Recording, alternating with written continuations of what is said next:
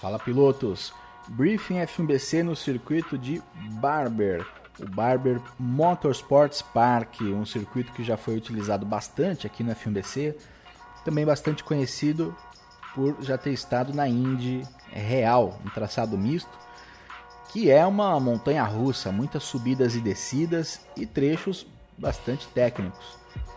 Já na reta, muita atenção, claro, para aquela curva 1 Lembrando que nessa pista as zebras elas permitem bastante ataque, mas ao mesmo tempo ele é um circuito caracterizado por ser muito ondulado. Então todas as curvas que vocês passarem com qualquer carro vai dar para sentir bem esse tipo de ondulação. E aí, uma disputa por posição, um lado a lado, claro que tem que ter o dobro, o triplo de atenção para nessas ondulações você não correr o risco de dar uma espalhada e invadir a linha do seu adversário, seja fechando ele né, de fora para dentro ou simplesmente espalhando e tirando a pista do adversário. Curvas 2 e 3, né, um trecho, uma curva de raio bastante longo, mas que vai levar para uma reta seguinte, onde é possível disputar a posição, aquela freada forte na curva 5. É uma pista que se sucede assim, né?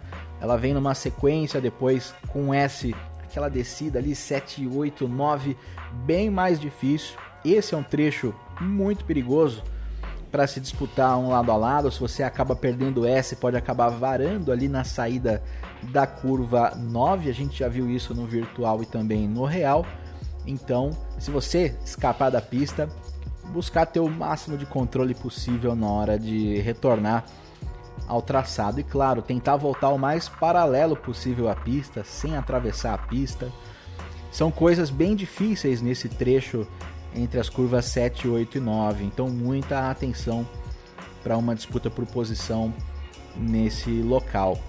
Também muita atenção no S, né? as curvas 10 e 11 vai exigir uh, bastante trato ali em todos os critérios para você conquistar o espaço em busca de uma ultrapassagem. Né?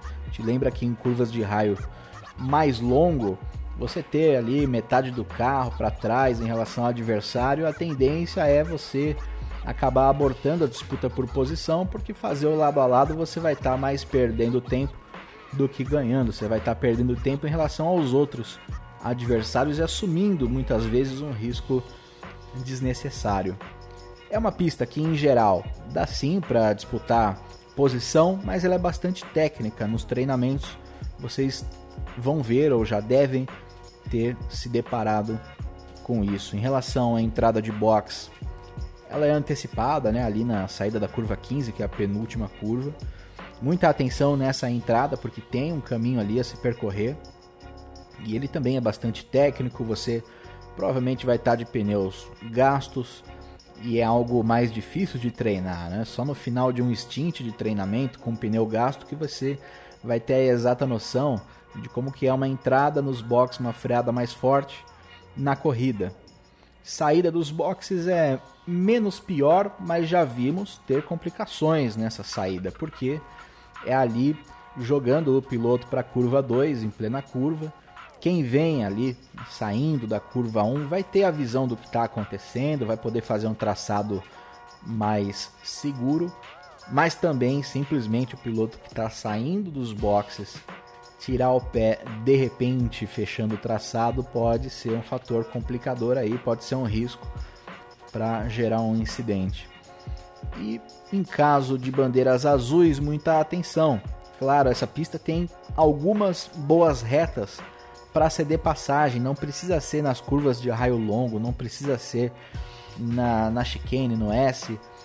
Dá para evitar esse tipo de manobra cedendo passagem tranquilamente na reta, sendo proativo, tirando o pé um pouquinho do acelerador para que o piloto que vai aplicar a manobra possa fazer isso com o máximo de segurança. Mais uma vez, uma pista difícil, muita atenção. Espero que vocês tenham uma ótima corrida. A gente se vê na pista.